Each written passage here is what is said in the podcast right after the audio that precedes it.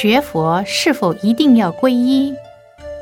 一定要皈依，好比学生上学要报名注册，做佛教徒一样要皈依，与三宝结缘。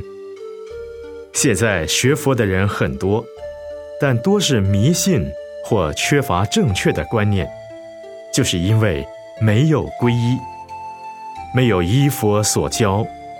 若要做个正信的佛教徒，就要按部就班，皈依、持戒、依佛的教示来修行。